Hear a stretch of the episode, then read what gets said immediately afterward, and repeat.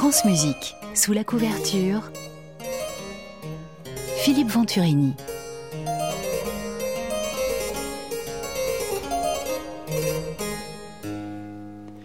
Bonjour ami Flammeur. Bonjour.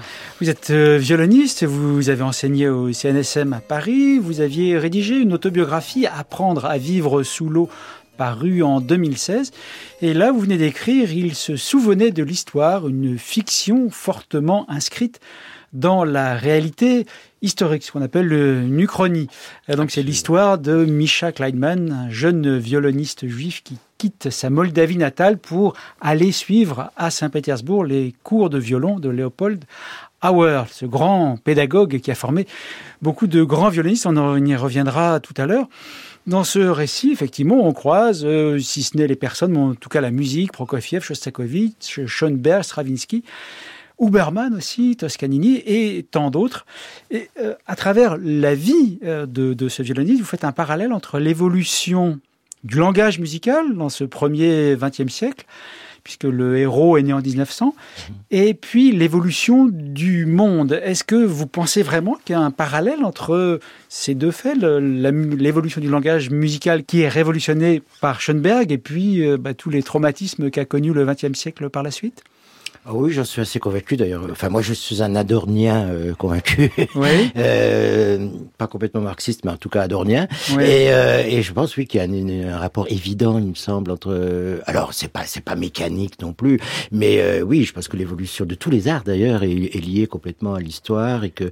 Et d'ailleurs, c'est un vieux débat qu'on avait. Entre... Je me souviens d'un débat avec Gérard Condé que vous avez dû connaître, qui me disait toujours, mais non, c'est seulement une suite normale. Bon, alors, il y a aussi ça, bien sûr. Il y a, on peut dire qu'il y a quelque chose de dipien. Oui, il y a presque oui. quelque chose de dipien dans la musique et dans tous les arts. Il faut toujours tuer le père, il faut aller plus loin. C'est évident que c'est vrai sûr. aussi. Mais que les formes que ça prend, en tout. Alors, je sais pas si on peut les prévoir parce que ça, justement, c'est du marxisme un peu naïf, à mon avis.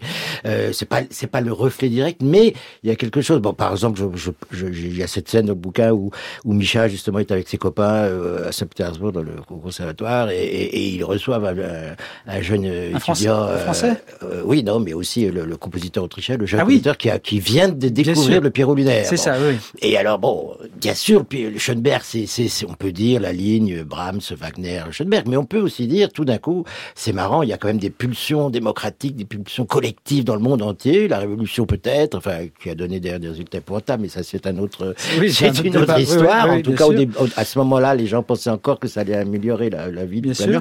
Et, et c'est vrai qu'on peut s'amuser à dire, et je crois que c'est pas seulement un fantasme de musiciens ou de euh, que quand même on est avant dans le langage tonal qui à 4 5 enfin les, les 3 degrés les plus importants oui, oui, qui a une sûr. hiérarchie des notes bien et sûr. je vois encore euh, comment il s'appelle Georges Disseboc me, me, dire à l'époque dans les cours euh, ben non la musique n'est pas démocratique il y a des notes qui sont plus importantes que d'autres ça, ouais. bon mm.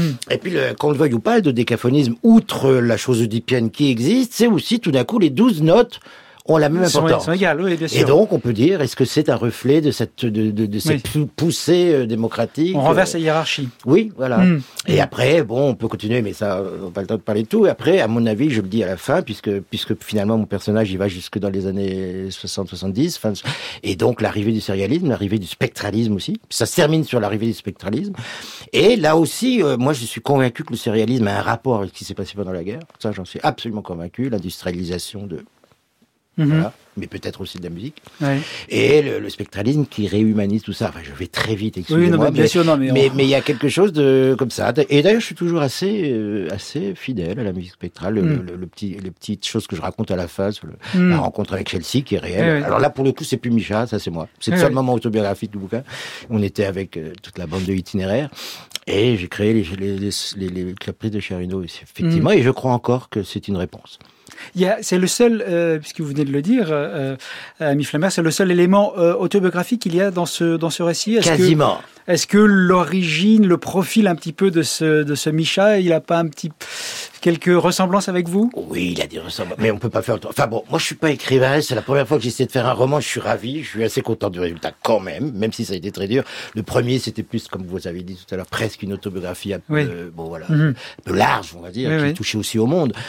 Mais euh, bon, je sais pas. Alors j'entends tout le temps des écrivains dire on peut pas faire de roman sans sans faire d'autobiographie. Je sais pas si c'est vrai. J'en sais rien quand même, c'est pas moi. Mais enfin, bien sûr qu'il y a plein d'éléments de moi.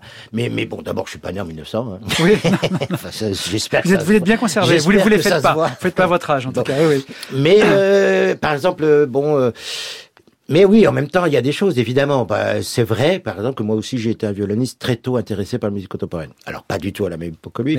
Mais, je me rappelle, au conservatoire, moi, j'étais, entre guillemets, le représentant qui allait représenter la France, comme on me dit, comme les directeurs de l'époque me disaient, dans les concours internationaux, qui jouaient tout le répertoire.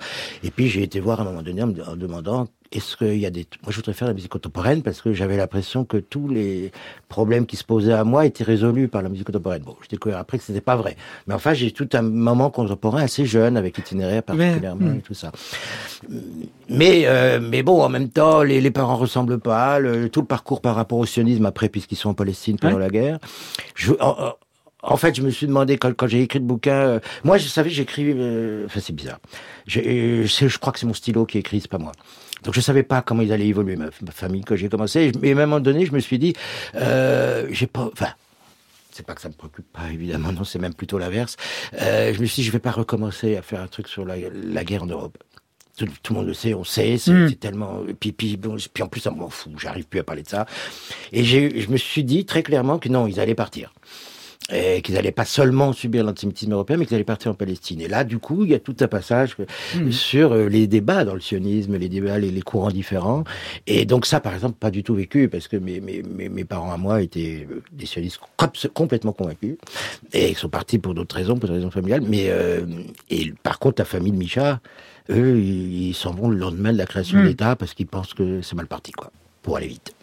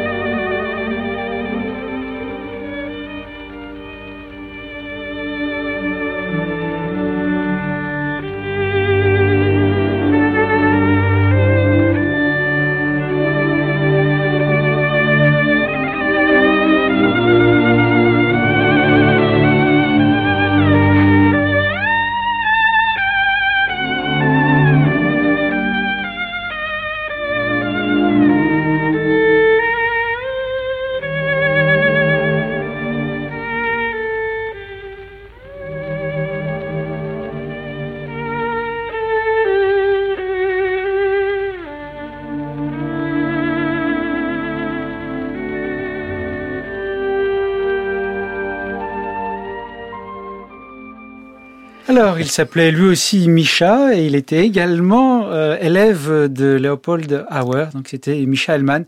1929, l'Orchestre symphonique de Londres dirigé par John Barbirolli. Est-ce que j'ai bien choisi Écoutez, vous m'avez fait un coup au cœur. Là, je tremble presque d'émotion. D'abord parce que mon, mon personnage que j'aime, d'ailleurs, je crois que je vais finir par lui faire. Euh, il va avoir une suite. Une suite, ouais. Mais euh, je l'ai appelé Micha à cause de Micha Hellman. D'accord. Ou grâce plutôt à Micha ouais, que j'ai connu tard dans ma vie, vous savez, en, en, en, travaillant et en jouant le deuxième quatuor de, de Charles Ives. Mm-hmm. J'étais deuxième violon à l'époque, c'est il y a très longtemps, dans un, dans un très bon quatuor, avec les pasquiers et tout ça. Et a un moment donné, une espèce de phrase dans le quatuor qui est un peu délirante, où il fait, euh, on a l'impression que c'est une improvisation, et il y a marqué en dessous, jouer à la manière de Micha Hellman. Et je le connaissais pas encore. Et j'ai tout de suite cherché qui est ce Michel Allman et tout ça. Et effectivement, il y a une liberté de jeu, une liberté de son. C'est magnifique ce hmm. Très curieusement, ce matin, j'ai travaillé ça parce que je le jouer bientôt. Et vous me faites un truc extraordinaire là. Bah, c'est le, hasard. Merci mille fois. Alors je retrouve effectivement, c'est un son d'une pureté et une hmm. liberté de. Enfin, c'est ça peut-être qu'on a perdu d'ailleurs depuis. Enfin, je n'aime pas dire ça, ça fait vieux con. Mais, oui, non, mais, je mais quand même, il y, a, y, a, bon, voilà, ce qu'on appelle le roubatou, il existe. il existe, il est pas. Nous, maintenant, on joue souvent. Et puis les chefs nous embêtent. Enfin, attention, on a perdu le tempo. Bah, on l'a perdu, mais on va le retrouver. C'était pas. Quoi. Enfin, bon. Y a, c'est merveilleux. Voilà, ça me touche énormément que vous ayez, parce qu'effectivement, c'est pour ça que je l'ai appelé Michel. D'accord. D'ailleurs, même Kleinman, c'est pas très loin de Heilmann. Oui, oui, oui. oui. Euh, donc, euh, Michel Mann, donc un des vrais élèves de Leopold Lauer, comme euh, Heifetz, euh, Zimbalist ou Milstein. Et Milstein, qui était mon prof. Et d'ailleurs, j'avoue que ce que je peux raconter sur la classe, bien sûr, on a lu des choses, mais c'est beaucoup Nathan Milchan qui m'a raconté des trucs parce que ça les a tous marqués, comme, je crois qu'on comprend au début livre. C'était pas gentil, c'était c'était vraiment une classe extrêmement dure. Même Eifet, qui, qui, qui était son élève et qui après a fait aussi, a été prof extrêmement dur, violent et qui faisait peur à tout le monde. C'est de la bibine à côté d'Auer, apparemment. Euh, oui, effectivement, on, a, on entend, une, on imagine qu'on entendait les mouches voler dans sa, dans sa classe. Ah, les mouches voler, les gens ne savaient pas quand ils allaient jouer, comme je le dis dans le bouquin, quand, ils, quand ils désignaient quelqu'un pour jouer, ils avaient l'impression qu'on lui fusillait, quoi. Oui, ils avaient peur. Ils disaient pas un mot, et après ils descendaient les gens. Et là, ça, c'est, on me l'a raconté, cette histoire que je raconte sur euh, hmm. le type qui, qui travaille des, des, des, mois ou des semaines, je sais plus, le, la chaconne de, de Bach, qui vient jouer, et il y a un grand silence à la fin, tout le monde a peur de ce qu'il va dire.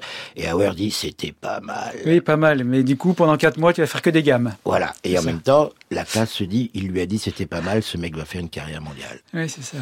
et il l'a fait. il y a effectivement, euh, Ami Flammeur, on sent que c'est quand même un livre écrit par un violoniste parce qu'il y a beaucoup d'allusions à la fois au répertoire, à la technique, au doigté, au démanché, les doubles cordes, le Saint-Saëns, les caprices de Paganini. Et puis, euh, moi, ce qui m'a surpris, c'est que on se promène quand même à la fois à travers le siècle et puis à travers l'Europe, puisqu'il y a un grand passage aussi qui se passe euh, à Paris, où le violoniste croise Hermann Scherchen. Oui. Pourquoi? Pourquoi? Qu'est-ce que Cherchen vient faire dans, dans, dans, Parce dans que Cherchen est le premier et le, et le chef d'orchestre qui a dirigé le premier concert du domaine musical, tout simplement. Et Cherchen, donc, qui était un immense chef, mais qui était justement un de ces chefs qui, en étant une star, a quand même beaucoup, fait beaucoup de musique contemporaine, a beaucoup donné pour les jeunes compositeurs de l'époque. Et c'est lui qui dirige le premier concert du domaine musical, dont, dont je parle un peu dans le bouquin. Et donc, ça me paraissait assez logique que ce jeune homme, très intéressé par la musique contemporaine toujours, euh, cherche à le rencontrer et il va le rencontrer. Euh, alors là, c'est là qu'il y a des petits passages entre le, le, le, personnel et le non personnel et il, auditionne pour Cherchen dans un hôtel. Mmh. Et moi, j'avoue que j'ai auditionné pas pour Cherchen mais pour Stern dans peut-être le même hôtel au Prince de Galles à Paris et que j'ai eu le même trac qu'il a eu quoi.